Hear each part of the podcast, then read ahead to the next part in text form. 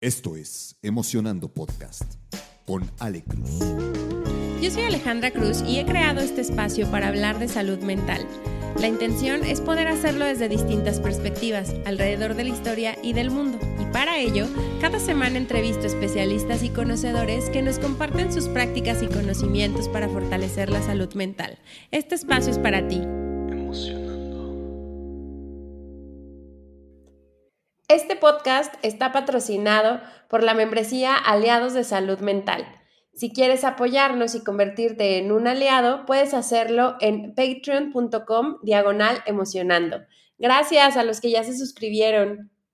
Bienvenidos a otro jueves de Emocionando Podcast y este jueves va a ser un jueves muy especial. Tenemos aquí a a una invitada con la que vamos a hablar de algo bien relevante y bien interesante, que es Jimena Campos. ¿Cómo estás, Jimena? Bienvenida. Hola, Ale, muy bien. ¿Y tú? Muy bien. Muchas gracias. Les platico brevemente, Jimé, también para, para abrir espacio y sobre todo ya podamos platicar más a detalle con ella. Jimena es licenciada en nutrición y cuenta con una maestría en nutrición clínica. Ella es especialista en temas relacionados con el riñón, con la diabetes, con el embarazo y con el deporte. Y uno de los temas bien particulares sobre los que queremos hablar es precisamente estos temas que existen alrededor del peso y la salud. Entonces, justo hoy vamos a estar profundizando en eso y pues les platico, yo coincidí con Jime hace ya un tiempecito estuve tomando sesiones con ella sobre nutrición y justo algo que le decía es que algo que me gustó mucho de, estar con ella es que estuvimos mucho más enfocados en que me enseñara a comer más allá de los temas relacionados con el peso y creo que fue la primera vez en muchos años que yo no tenía pavor de ir a la consulta porque me iban a pesar y entonces ahí iba, iba a ver pues si había funcionado o no las cosas, ¿no? Entonces, justo por eso quisimos como tocar este tema. Así que, Jime, bienvenida y pues somos todos oídos que nos quieres platicar. Ay, muchísimas gracias, Ale. Qué emoción estar aquí y que logramos hacer este capítulo.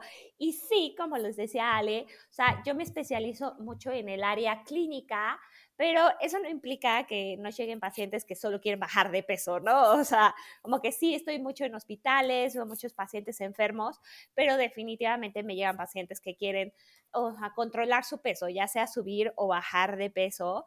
Y creo que algo muy común es que llegan con el peso justo, ¿no? O sea, cuando hay tantos otros como determinantes o marcadores que nos sirven para ver cómo vamos evolucionando, cómo vamos mejorando.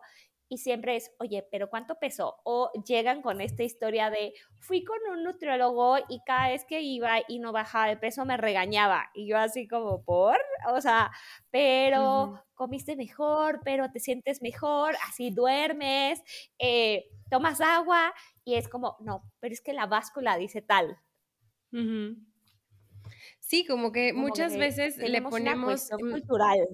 Exacto, como que le ponemos ahí al, al número que aparece en la báscula a veces hasta nuestro éxito, este, los temas relacionados con nuestra imagen, este, muchos temas de autoestima, pero igual a lo mejor un poco partir contigo desde de pronto de dónde viene todo eso, ¿no? O sea, ¿cómo sé cuánto es lo que tengo que pesar para estar saludable?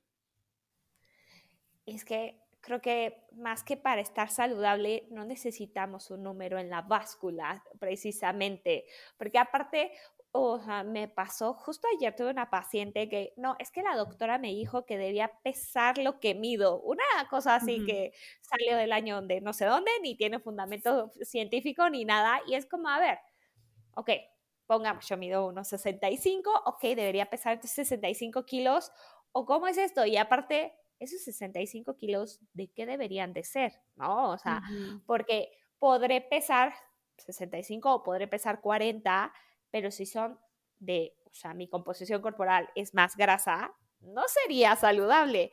O si peso 80, pero soy puro músculo, estaría con mucho más salud que ese número en la báscula, ¿no? Como que, ¿qué dice? Ves solo un número, pero no ves de qué está hecho. Sí, y creo que también para eso, Ah, no, perdóname, dime, dime. No, no, no. No, este, y la otra es que también un número en la báscula no te va a decir si eres feliz o no. Si dormiste o no, si hiciste cambios en otras cosas, no te lo dice un número en la báscula. Ay, sí, no, Jime, pero la verdad es que sí, de pronto como que le ponemos mucho peso a eso, ¿no? Eh, en ponerle ahí como hasta, como dices, nuestra felicidad a lo que nos está diciendo la báscula. Y justo lo que te iba a decir es que creo, creo que también el acompañamiento que se tiene de un nutriólogo es importante para eso, porque muchas veces, o sea, como que no tenemos claro la composición, como decías, qué porcentaje tiene que ser de grasa y qué porcentaje tiene que ser de músculo. Si es diferente en mujeres o en hombres. Eh, cómo funciona a lo mejor desde los niños, ¿no? Si, si a lo mejor tienes hijos y pues también estás como observando los temas con su peso. Em, ¿En qué temporadas a lo mejor se pudiera mover esa composición y que a lo mejor no tiene que ver completamente contigo, ¿no? O sea creo que hay, como, como dices, muchos factores de, esto que, justo te menciono, ¿qué nos puedes platicar? O sea, creo que ahí, si nos basamos en la báscula, y lo voy a decir como en mujeres es bien notorio, en que si estás ovulando o estás en tu periodo menstrual, vas a pesar más. O sea, y uno llega y yo creo que como mujeres dices, no es el día que te sientes la más bella, hermosa y feliz, no, no son esos días. Y ves un número en la báscula y dices, peso tres kilos más. es mío, o sea, uno se trauma y tiene que ver más bien con una retención de líquidos y no una cuestión hormonal y no significa que hiciste o te apegaste bien a tu plan de alimentación o al ejercicio. Es una cuestión que no puedes controlar. O yo creo que nos ha pasado a todos en que salimos de viaje y el, hasta en la carretera o el avión, pues los anillos te quedan más justos, los zapatos. ¿Cómo vas a controlar eso? ¿No? O sea, y vas, se va a ver en la báscula que aumentaste o simplemente de lo que pesas al inicio del día, al final pesas más. Sí, qué impresión. Cuando estás, cuando estás en ayunas, que hasta luego dices, creo que hay, un meme también que dice que nuestro abdomen en la mañana nos miente, ¿no? Ojalá estuviera así todo el día. Totalmente. Sí, es real.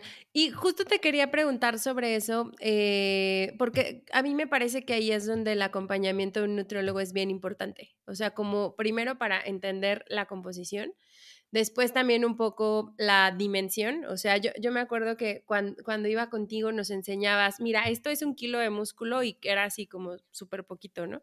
Y esto es un kilo de grasa y era un montón. Entonces, las semanas en donde se cambiaba ese porcentaje era muy evidente en el cuerpo que había habido como un buen bajón, ¿no? Y a lo mejor el, peso era el mismo, pero más bien la composición se había como, como cambiado. Este, ¿Cuáles podrían ser como estos elementos que también lo componen? Ahorita ya hablamos de músculo, ya hablamos de grasa, nos mencionabas creo que un poquito de agua, ¿verdad?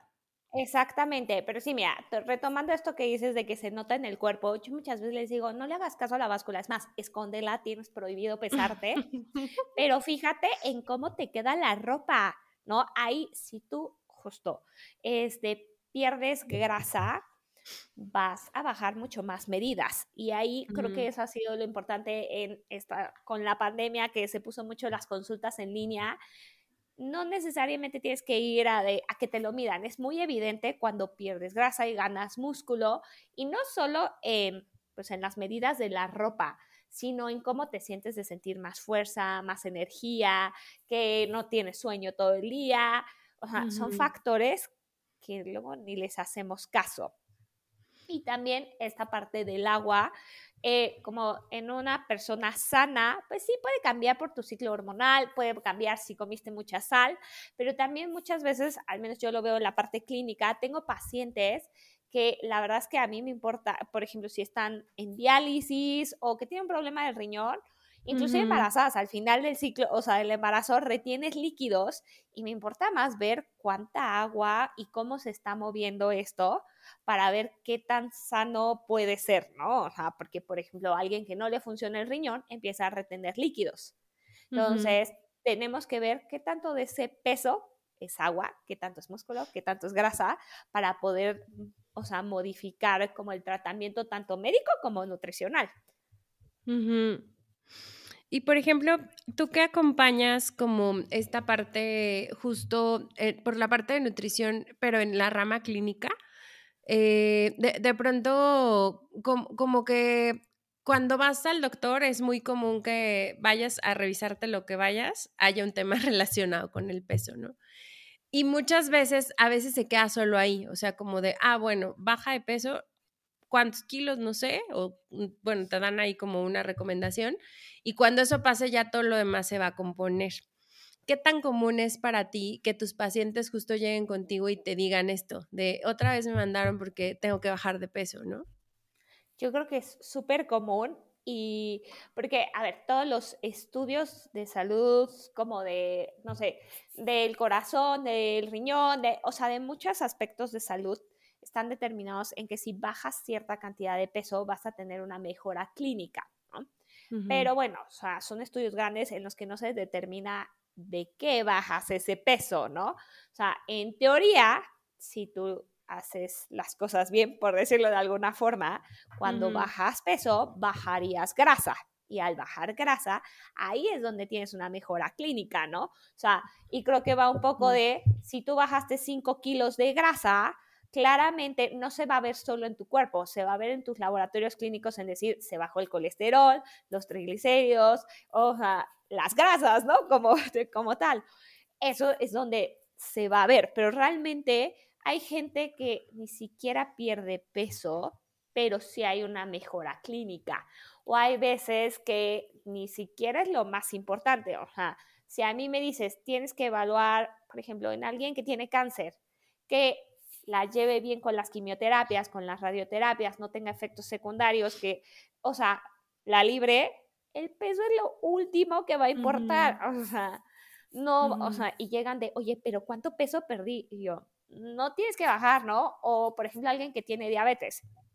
Si sus glucosos andan en 500, en 300, y para la cita, o sea, segunda cita conmigo, llegan y ya están en 100, eso está súper bien y es mucho más importante que el peso.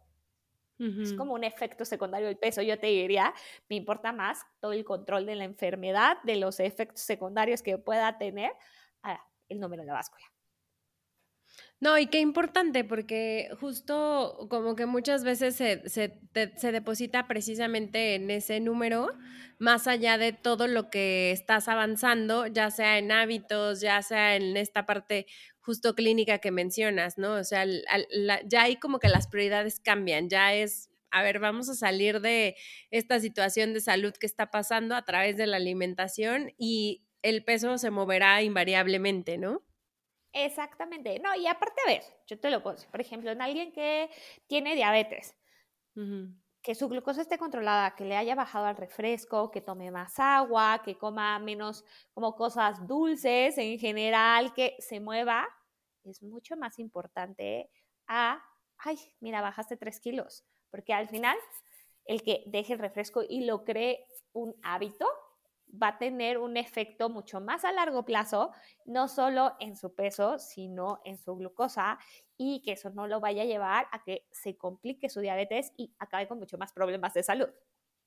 Claro, no, y en, y en su salud en general. Y que también creo que este cambio de hábitos es como algo de largo plazo. O sea, lleva tiempo, lleva esfuerzo, lleva compromiso, lleva un chorro de cosas, ¿no?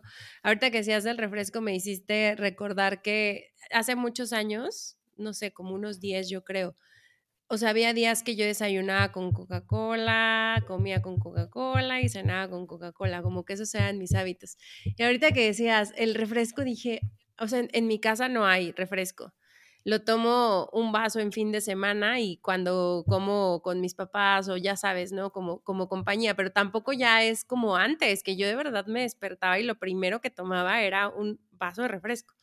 Justo me quedé pensando que cuando estaba yo en ese momento pensaba, qué difícil va a ser dejarla porque la amo, ¿no?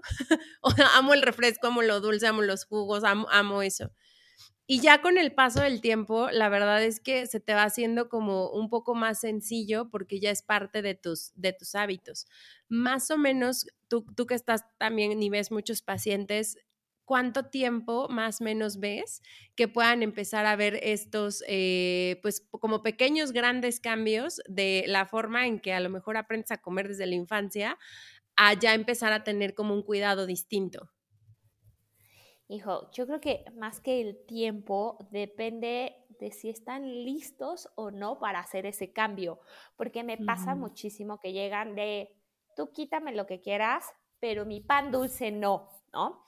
Y ese pan dulce más bien va de la mano de, ¿sabes qué? Es que desde chiquitos en casa, el tiempo de familia es tomarte un café con tu pan dulce, ¿no? O cuando te pasaba algo, había ese pan dulce, ¿no? Entonces es la carga emocional que le pones a ciertas cosas y que si tú puedes como desprender de, no porque no me coma el pan dulce, no me van a querer, ¿no? O sea, o no voy a poder compartir con la familia, es mucho más fácil.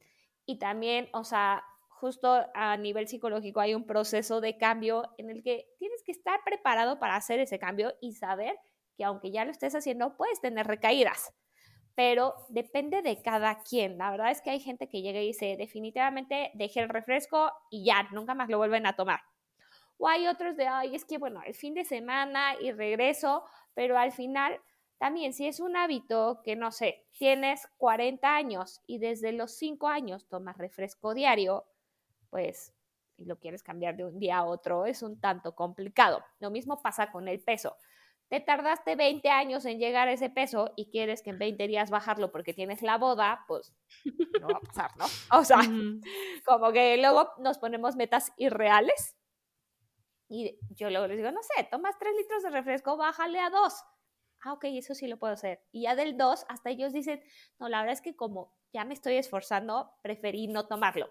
Pero cambia a, te lo impuse yo de no tomes refresco y te lo prohíbo, porque entonces más lo quieres, a tú solito decides hacer el cambio y dejarlo. Eso es un cambio, eso es lo más como que pesa más, el que tú decidas hacer este cambio.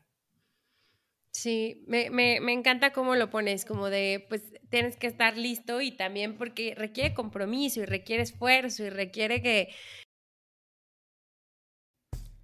La meditación es una herramienta muy poderosa para ejercitar la mente. Meditar es como asistir a un gym mental. Cada que meditamos, estamos haciendo que nuestro cerebro trabaje de una forma distinta, que se balanceen los hemisferios cerebrales, que fortalezcamos nuestro sistema nervioso y que generemos balance emocional. Así que hay ciencia detrás de esto. Hoy quiero presentarles Emocionando Estudio es un espacio creado para fortalecer el bienestar mental y aportar a tener vidas sanas, significativas y alegres mediante la práctica de kundalini, yoga y meditación. Este es un lugar donde vamos a aprender a meditar juntos en comunidad y a disfrutar experiencias de meditación diseñadas con la intención de descubrirnos y transformarnos.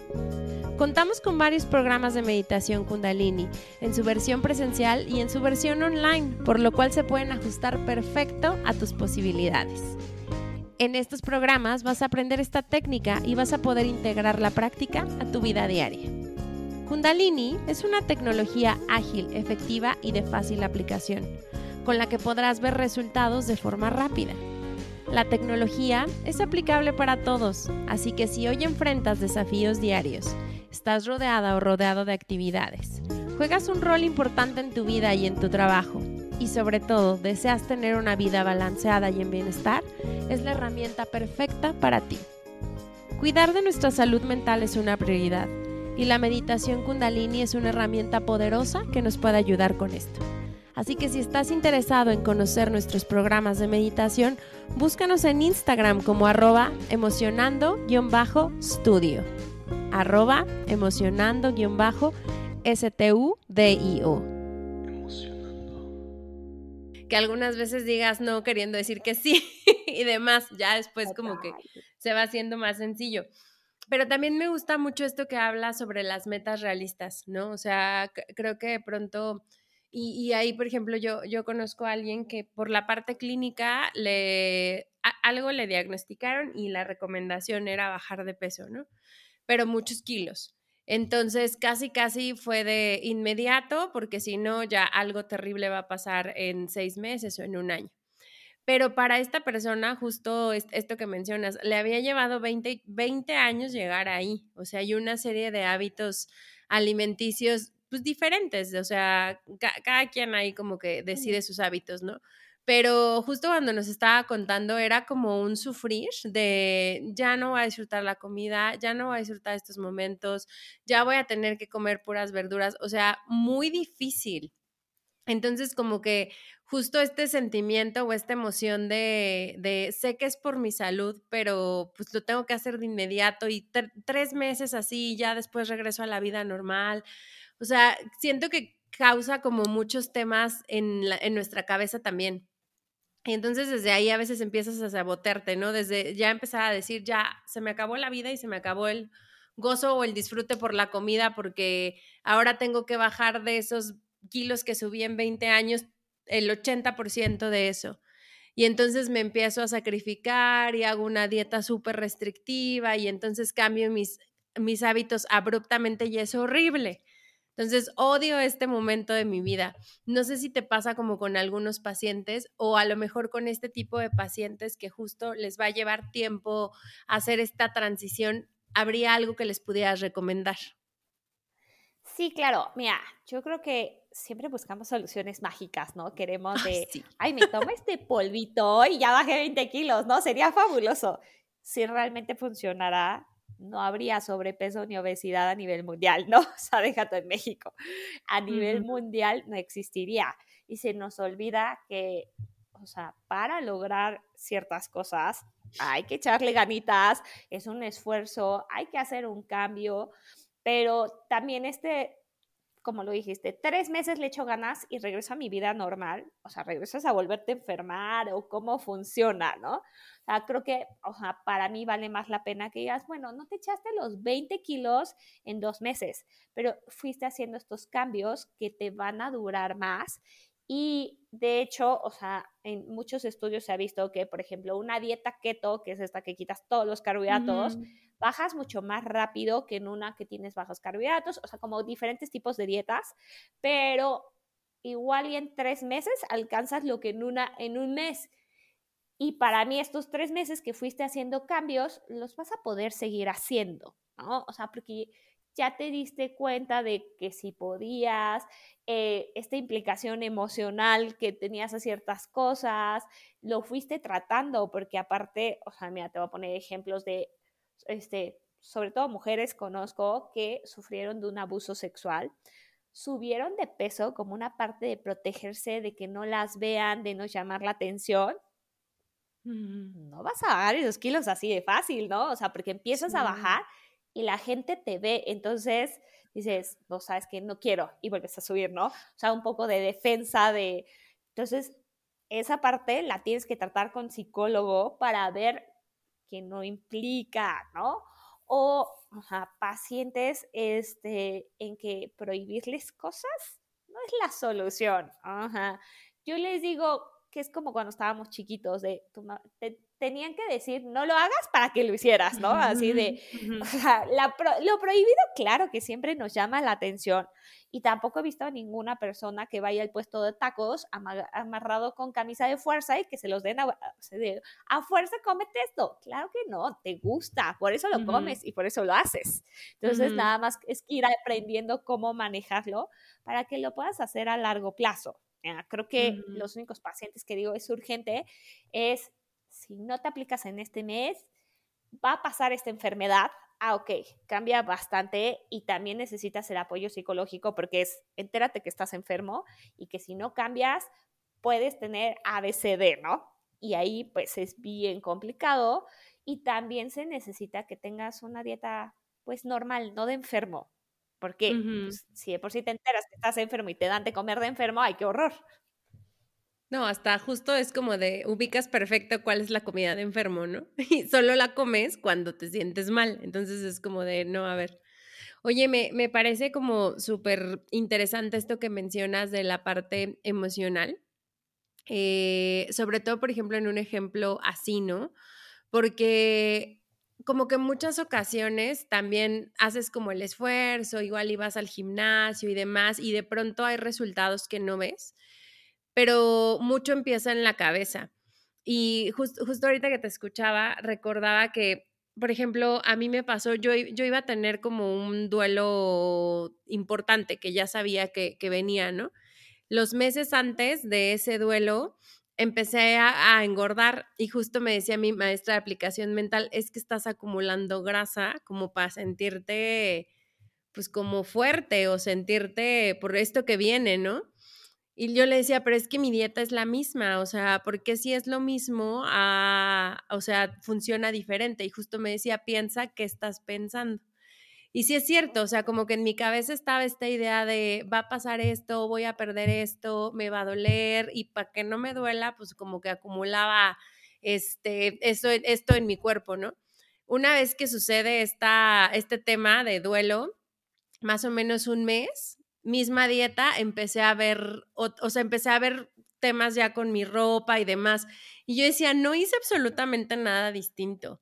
Simplemente fue como esa parte en mi cabeza que decía, protégete porque esto te va a doler un montón. Ya pasó, ah, ya no te está doliendo. Entonces, es súper importante cómo funciona nuestra cabeza cuando estamos en esto, ¿no? Y, y, como bien dices, pues por supuesto, si hubo alguna situación traumática y tuvo que ver por cómo te veías o porque tú estás pensando que lo provocaste a lo mejor en algún sentido, pues obviamente pues te estás como contraponiendo a no, me quiero sentir segura y entonces pues no, no, no va a funcionar aunque siga comiendo lo que esté comiendo, ¿no? siento que eso está bien interesante y no siempre se profundiza o se ata siquiera. Claro, a mí me pasa en la consulta es consulta de nutrición, pero ya hasta mis amigos médicos me dicen, bueno, te, mandamos para que terapies a tal paciente, porque al final 100% tiene que ver qué comemos con nuestras emociones y qué pasa en nuestra vida diaria, ¿no? O sea, te estás pasando por un duelo, no sé, que tu abuelita falleció, ay, por Dios, lo último que vas a importar es que estás comiendo. Y realmente yo pensaría que si estás pasando un duelo por X o Z razón, el que estés como te controlando tanto tu comida habla de muchas cosas, ¿no? O sea, no es como, ay, qué bueno que super seguiste la dieta, es como, ¿cómo la seguiste? O sea, no llevaste un duelo, no tuviste esto, no cambió nada. A mí me prende más banderitas rojas que pase eso, ¿no? O sea, y al final te digo, las consultas, o sea, a ti te vi, pero les pregunto qué haces, qué no haces, cuéntame de tu vida, que, o sea, de tu trabajo, si haces ejercicio, si duermes, ¿no? O sea, esa es la vida completa de mis pacientes, porque de ahí sale qué comen o qué no comen, ¿no? O sea, es súper típico de, no sé, troné con el novio y pues, no llevé la dieta, me comí 20 helados, ¿no? Oye, está perfecto. O también el hecho de, te comiste el helado sin que pasó nada y me, te sentiste culpable, ok, a ver, vamos a revisar de dónde viene esta culpa, por qué, qué pasó en tu vida, o sea, para que puedas comer sin sentirte culpable, porque yo creo que eso está terrible, ¿no? El de, ay, me comí una hamburguesa y me entró la culpa y entonces de ahí pues hasta desarrollar un trastorno de alimentación porque empiezas a ponerle como compensar este, conductas compensatorias y entonces te vas cinco horas al gimnasio. Espérate, no, a ver, si te comes tu helado, tu postre, lo que quieras, disfrútalo y hay un balance en esta vida. No, y qué importante saber esto, Jime, porque, o sea, yo creo que muchas veces, si como nosotros aprendimos de los hábitos de la alimentación, de lo que vinculamos con la comida, cuando tienes hijos es lo que les enseñas. Y entonces no lo modificas o se perpetúa en el tiempo si tú no, pues empiezas como a hacerte consciente y a hacer cambios. Pero ahorita justo que te escuchaba pensaba eso, porque decía, ¿qué, ¿qué, tanto de pronto hay en, sí, alrededor de la comida se crean muchas conexiones, ¿no?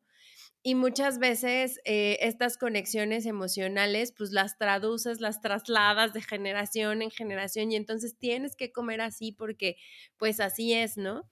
Y me, y me, recordaba un poco lo que, lo que decíamos al principio, que decías, me decía esta paciente, y yo como tu paciente, ¿eh? a mí mi abuelita o por ahí me, me decían, pues, es que tú tienes que pesar lo que mides. Y aparte había como un parámetro, ¿no? De 5 kilos atrás y 5 kilos hacia adelante, estás bien.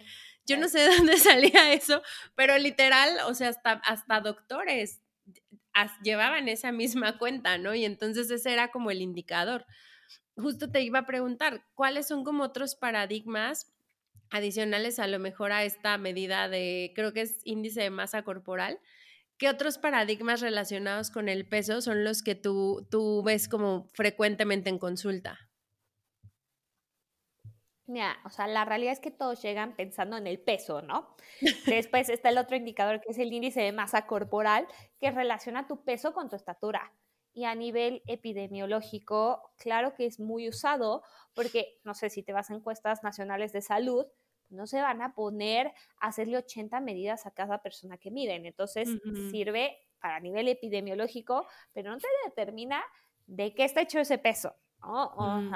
La otra, yo te diría, sí, claro, ver cuánta grasa, cuánto músculo tienes, tus medidas corporales, de decir, cuánto mides de cintura, de abdomen, de cadera, que también los rangos de referencia van a ir de acuerdo a la población.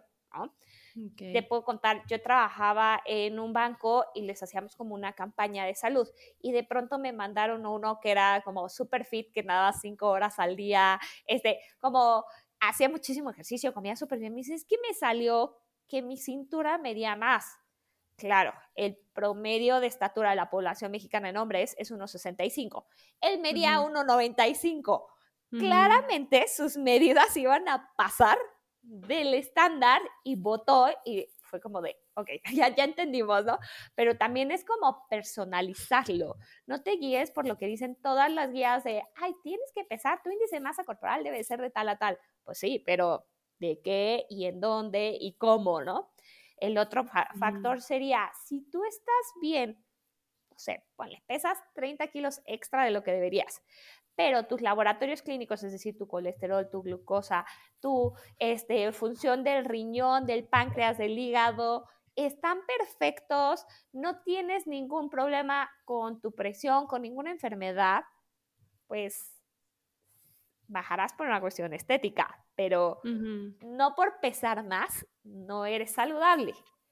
O podrás pesar 40 kilos, ser tu talla doble cero, pero cuando te hacen laboratorios tienes todo por todos lados, la presión disparada, o sea, es mucho más importante basarte como en esta cuestión clínica de cómo están tus laboratorios, cómo está tu salud, tu salud a nivel como médico, pero también tu salud a nivel emocional, ¿no? O sea, porque eso no lo mides, ¿no? O sea, al final, si tú llegas y te subes en una báscula, no te va a decir, ah, ok, perdiste 5 kilos y tu glucosa se controló. Eso no te lo dice una báscula.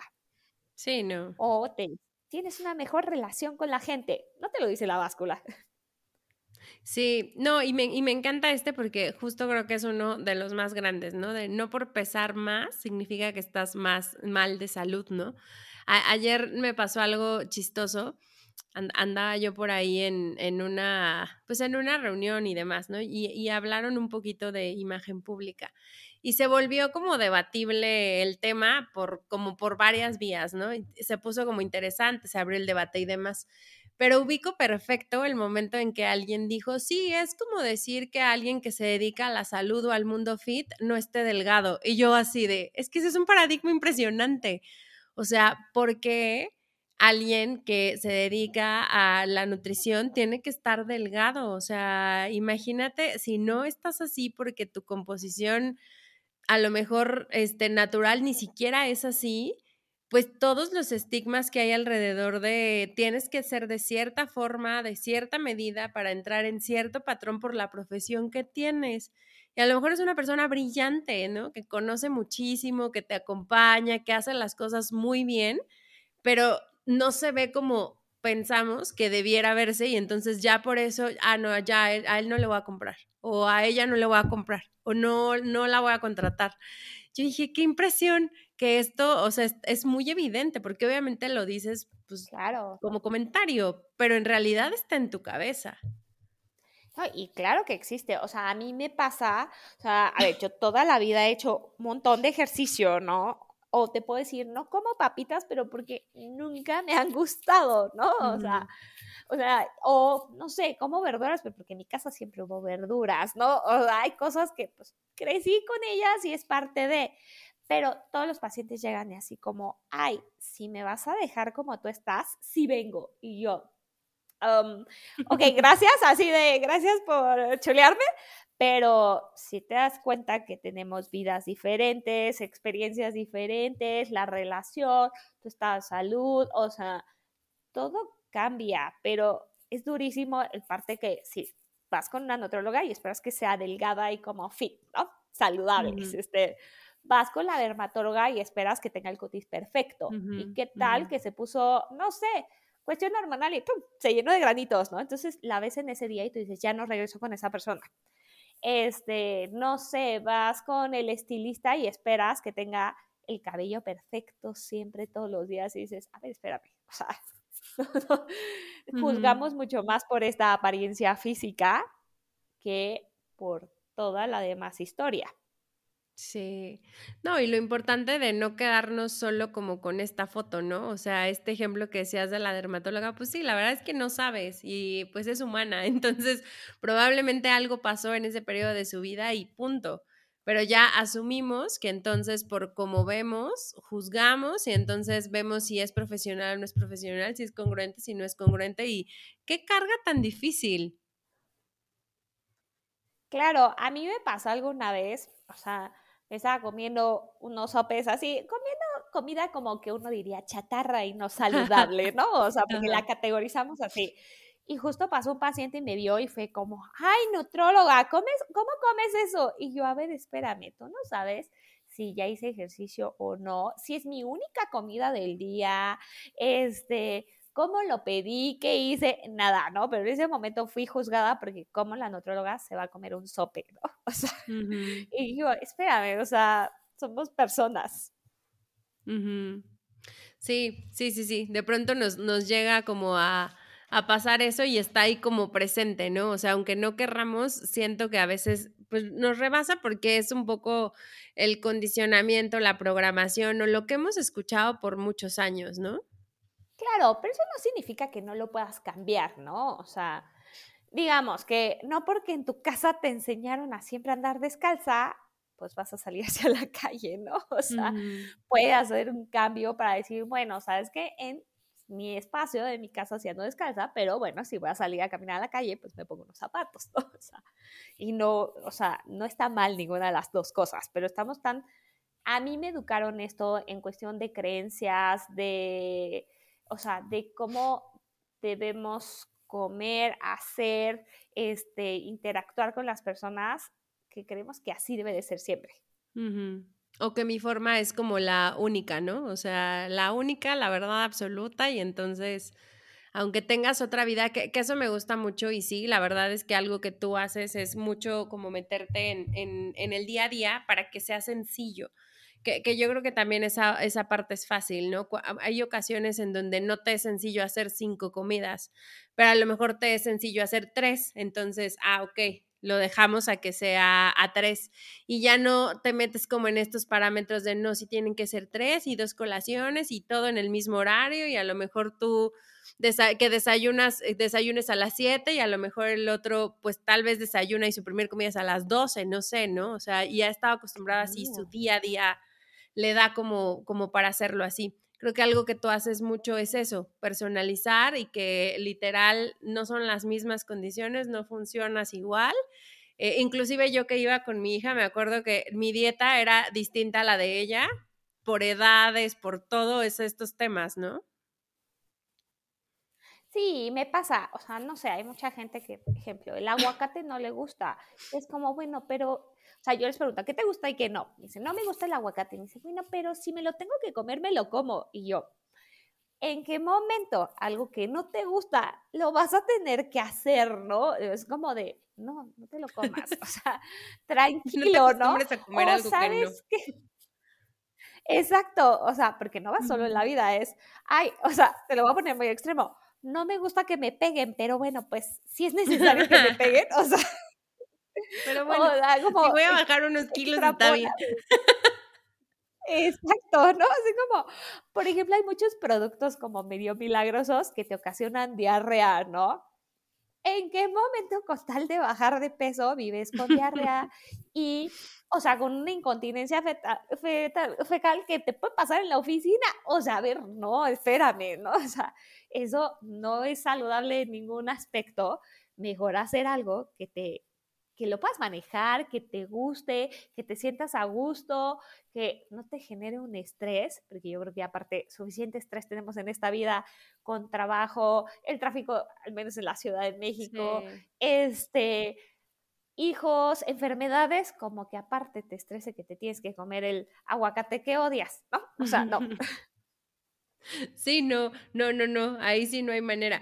Y vuelves a lo mismo, o sea, a, reforzar como este mensaje que la comida es disfrutable, que incluso a lo mejor si te gusta el pan dulce, puedes combinarlo y no, no comer a lo mejor exacto un pan dulce o a lo mejor comer como, no sé, pan tostado con algo, lo vas como sustituyendo no, no te limitas al 100%, sigues teniendo como tu gusto, pero también le reduces el azúcar glass, el relleno, no sé, o sea, ese tipo de cosas, ¿no?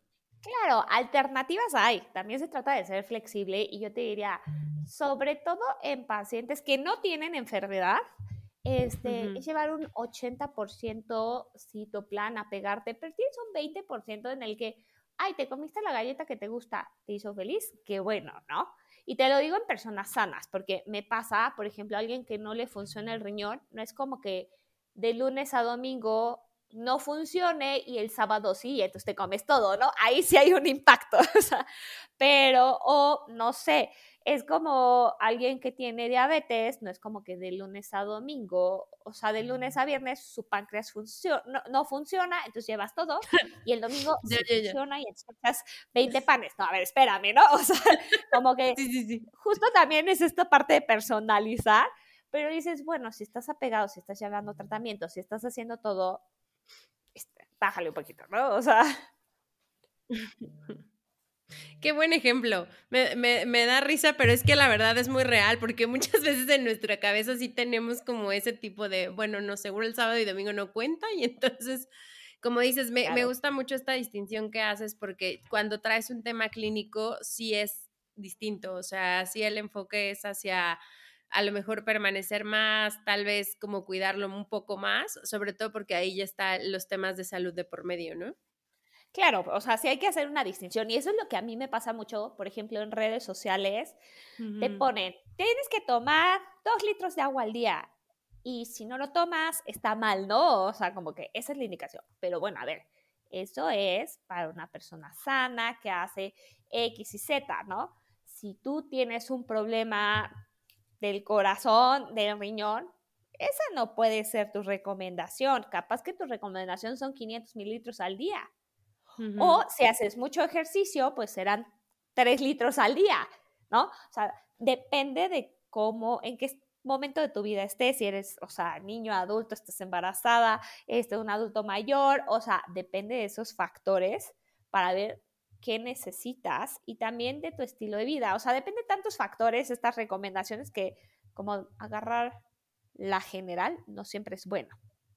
Sí, sí, sí, no tiene que ser como personalizado y sobre todo acompañado por un especialista que conoce y que justo te va a poder guiar con eso, ¿no? Exactamente. No, y aparte sabes que, o sea, como regresando a qué tanto valor le ponemos al peso y en esta cuestión de etapas de la vida, por ejemplo, una embarazada, pues probablemente va a subir de peso y no significa que está mal, al contrario, que no subiera de peso puede tener una implicación en que su bebé no crezca lo suficiente. No, y luego ahí, o sea, en la, en la, etapa de embarazo, híjole, que pasa todo, porque te pasa todo, este, a, veces como que preocupa mucho el cuántos kilos subo de más, ¿no?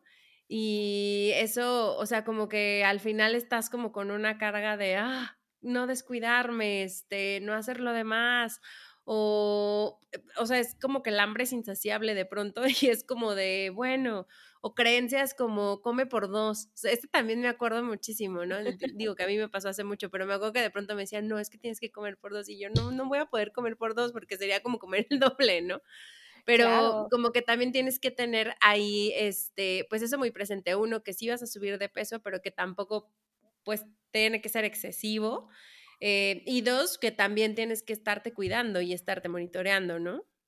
Exacto, ¿no? O sea, y creo que nos pasa, o sea, por ejemplo, en la cuestión privada médica, es como llegan de, oye, no, pero yo no quiero subir ni un kilo en el embarazo. Y es como, oye, mm, sé que te importa cómo te ves, cómo todo, pero este, pues sí vas a tener que subir porque implica ABCD, ¿no? O también el de, ah, pues como estás embarazada, come por dos y se nos van así de subir 30 kilos y es como, no, o sea, tenemos que llevar un control y no solo depende del peso, ¿no? A mí me pasa, es como, ok, pues vamos a ir controlando peso, pero tenemos que asegurar que comas cierta cantidad de carbohidratos, es decir, de pan, de galletas, de fruta, de lácteos, de frijoles que necesitas para el desarrollo neurológico, porque también es como, no, no, yo vengo de no comer nada de esto y es lo peor y tú, no, ahorita sí lo necesitas, ¿no? O sea, y me baso más en cómo va creciendo el bebé, cómo van los laboratorios, cómo van otras miles de factores extras de solo, ay, subiste un kilo esta semana. Sí, no, o sea, como que el, mensaje va muy contundente a también agregar como esta parte de los laboratorios y tener como más información para poder saber cómo estamos. Exacto. No, dime. No, y aparte de los laboratorios, lo otro son como, ok, a ver, sí, existe un número en la báscula, la composición corporal, los laboratorios, cómo está tu salud, pero también en qué pequeños cambios has hecho, ¿no? Alguien que no tomaba nada de agua, nada de agua, y de repente ya toma cuatro vasos, pues eso es un gran cambio. O ah, lo del refresco que decíamos, de aumentar frutas y verduras, bajarle a ciertas cosas, pues no los vas a ver ahí tal cual. Sí, como ir también viendo y poniendo estos logros que vas como, como adquiriendo. Lo, lo, que te iba a preguntar es otra que también suena mucho a paradigma y es si con la edad es más difícil perder peso.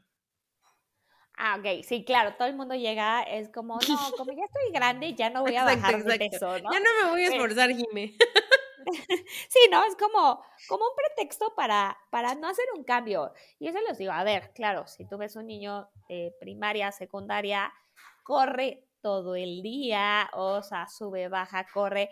O sea, cuando estás en la oficina, pues de tu casa te vas en coche o en transporte a el trabajo, estás sentado ocho horas, regresas y estás sentado. ¿No? O sea, no es una cuestión de edad, es cuestión de actividades que haces, ¿no?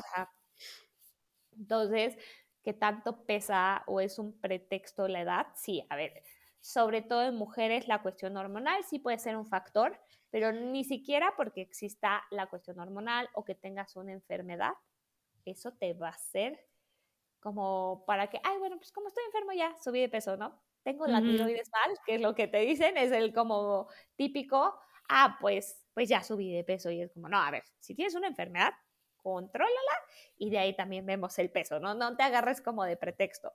Este, ¿tienes más edad? Ok, sí, pero bueno, muévete más, haz más actividades, es más una cuestión de estilo de vida que de edad.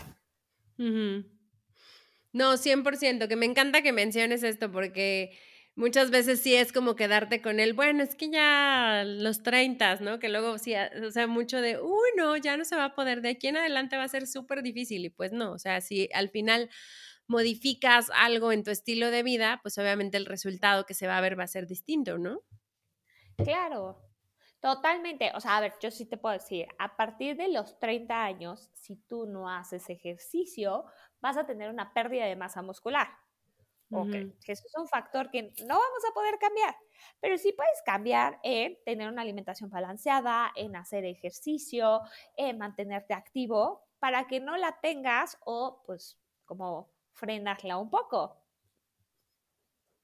Sí, sí, sí. Aún así, Jimmy, después de que le hemos dado como una repasada a estos eh, paradigmas y, estar como muy en pro que lo que se ve en la báscula no, no, no está siendo un indicador de tu salud, sí hay muchas personas que probablemente nos escuchan y que es la primera vez que escuchan a lo mejor como estos conceptos o es como de, ok, me gusta lo que dicen, pero me sigue preocupando la báscula y me peso diario o, traigo todavía como esta carga este, en mi cabeza. ¿Cuáles serían a lo mejor algunas recomendaciones que les podrías dar si están como empezando a quitar como estos paradigmas y estigmas relacionados con su peso? Yo les diría que de entrada escondan la báscula, no se tienen que pesar diario, ¿no? O sea, si tú te sigues con este hábito o mala costumbre de diario me peso, no le vas a poder quitar ese peso. Entonces, decir, ¿sabes qué? Va las básculas. La otra yo diría, ponte tres pequeñas metas, ¿no? El decir, ¿sabes qué? Si tomas dos vasos al agua, de agua, tómate ahora cuatro. Para que tú veas, pues, o sea, lo puedas decir, ay, palomita lo hice cinco días. Entonces cambias como tu foco de ver el número en la báscula a pues cuántos vasos, ¿no? Que sean unas metas que sean realistas y que sean medibles, ¿no? O igual, es el punto. Nunca haces ejercicio y de pronto tu meta es hacer siete días de la semana, siete horas por día. A ver, espérame. Mejor ponte, ¿sabes qué? Tres días voy a salir a caminar y va a ser 30 minutos. ¿Se puede? Sí. Porque de ahí, una vez que lo estás logrando, dices, ah, ya le puedo aumentar a cuatro días o ya le puedo aumentar en lugar de 30 minutos, 45 minutos, ¿no? Como que ponerse un, metas extras de un número en la báscula. Esa sería como mi recomendación, como generar población sana o, por ejemplo, si tú tienes diabetes, ¿no? Y tus glucosas están en 300, bueno, ponte la meta de, ¿sabes qué? Pues vamos a bajar a 250. Ok, van bajando, ok, ahora el siguiente paso, ¿no? Ir como paso a paso para poderlo lograr y que pues veas todo lo demás importante que es, ¿no? O no sé, antes me comía un chocolate y me lo comía con culpa. Cuando te comes tu chocolate, disfrútalo, o sea, como saborealo y eso va a ser también un gran cambio. eso del chocolate para mí ha sido un reto. Cuando te veía, comía, yo creo que un chocolate, o sea, si llegué a comer un chocolate al día, Ahora me puedo comprar un chocolate y me lo, o sea, me dura toda una semana, nada más agarro como un cachito diario. Es, es un gran logro para mí, grande, grande, grande, pero sí ha, sí ha venido como, como cambiando. No lo dejé al 100, pero ya también soy mucho más mesurada y aparte ya no necesito más, o sea, nada más es como de, ah, la probadita y ya. Claro, esta parte que dices necesito más, ¿qué tanto es justo necesitas el pan dulce, el refresco, el chocolate? O qué tanto es lo que te enseñaron, qué crees y cómo, cómo manifiestas, por ejemplo, tu ansiedad en, ah, comerme 20 chocolates, ¿no? Cuando vas controlando todo lo demás, dejas de necesitarlo. Sí, como que se te va, se te va quitando. Exactamente. Súper, Jimé. Pues ya nos vamos encaminando un poquito al cierre y quisiera preguntarte y que a ver si nos puedes compartir también de qué forma cuidas tú de tu salud mental. Ok, mira, la realidad es que yo voy con la psicóloga y creo que es canasta básica para todo el mundo, ¿no? O sea, todo el mundo deberíamos ir con psicólogo realmente, pero bueno, cuando estamos listos para hacerlo, porque si tú vas y nada más a engañarte, vas a perder tu tiempo y tu dinero, pero creo que cambiar este paradigma de ir al psicólogo significa que quieres estar mejor, no que estás mal, ¿no? O sea, porque eso es una, ay, quien va está, está loco, no, espérate. Es porque quieres estar mejor, porque quieres tener mejores relaciones contigo mismo, con tu comida, con el ejercicio, con las personas, ¿no? Entonces, para mí, ir al psicólogo es básico. Aparte de eso, este, si soy como de algo me altera, suelo exponerme a escribir cosas solo para mí, pero este, me sirve un montón, hago ejercicio y la verdad, algo que me ha costado muchísimo es tener un poco más de balance en mi vida. Soy medio workaholic y el decir, no, date tu tiempo de descansar, de irte al gimnasio, de irte al café con los amigos, o sea, darte esos tiempos son buenos, ¿no? Entonces, me cuesta un montón el balance, quien me conoce sí sabe que soy medio workaholic, pero creo que es parte de esta salud mental. No, y que esto que dices de, de ser workaholic, Jime, creo que es como también algo aprendido. O sea, estamos siempre como pensando que tenemos que estar trabajando para ser productivos. Me pasó apenas esta semana que por fin después de muchos años pude ir a desayunar con unas amigas un miércoles y después vimos el partido y las tres así de, ¿cuándo se hubieran imaginado que íbamos a estar así en algún momento de la vida, ¿no? Felices y no metidas en, en, en el trabajo. No, pues nunca, pero había como cierta carguita, al menos en mí, de, es que no estoy haciendo nada. Tengo que estar haciendo algo. Es que estamos enseñados, al menos creo una gran generación, a que el éxito está relacionado con qué tantas horas pasas trabajando. Ese es el éxito, ¿no? Y entonces, que si no estás en una oficina o en, para mí en un consultorio y ocupado todo el día, es como que no eres exitoso. O sea. Sí, no, fuerte. Ese, ese es otro tema que, tenemos que hablar en algún punto, pero es, es muy interesante. Jime, ¿dónde pueden encontrarte? Mira, tengo mi Instagram que es Nutrigime y la verdad es que ya tengo otro que se llama Centro Nutrición, que es como que en el que voy a hacer crecer todo esto. Entonces me pueden encontrar en cualquiera de mis dos Instagrams. Y también tengo ya mi página de internet que se llama nutriólogoscercademí.com.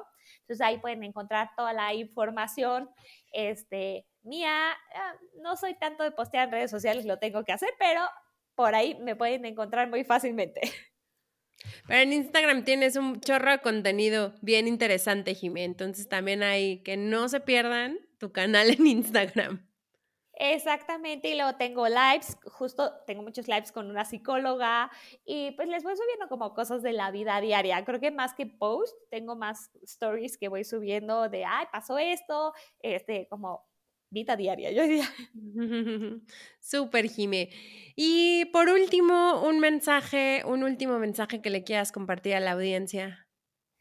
Y que, que dejen de pensar que un menor peso es más salud, sino que pongan su foco en todas otras cosas y que la vida se trata de llevar un balance, no de vivir estresados pensando en qué número dice la báscula. Gran mensaje, Jimé. o sea, ese es así como súper, súper, súper poderoso, porque creo que rompe paradigmas y estigmas en muchos de, de nosotros. Totalmente. Estamos acostumbrados a que ese número o esa talla nos, nos determina. Sí, nos defina. Muy bien, pues Jime, muchísimas gracias por estar aquí, muchísimas gracias por tu tiempo, por lo que nos compartiste el día de hoy, por ser pro también de, de estos temas que muchas veces suelen ser polémicos y justo por esa polémica que causan, no siempre se hablan abiertamente. La verdad es que a mí me, me, me ha encantado hablar de esto contigo porque estoy, o sea, sé perfecto que lo sigues, que lo impulsas, que lo crees y que al final a los pacientes que hemos estado contigo, pues es algo que nos inyectas, que nos transmites y eso da mucha seguridad cuando uno está eh, cercano a, un nutriólogo para cambiar sus hábitos. Entonces me queda súper claro que eres súper congruente con todo esto que, que estás diciendo el día de hoy. No, mil gracias por la invitación, Ale, y de verdad, no sabes, sí me emociona mucho estar aquí contigo, en que, claro, te conocí en un mood de paciente, pero ver, les decía, conozco la vida de mis pacientes y me involucro, entonces el ver como todos los cambios exitosos, digo, ay, qué felicidad, eso me hace muy feliz. Qué padre, Jime. Pues gracias y nos vemos el próximo jueves. Cuídense. Bye.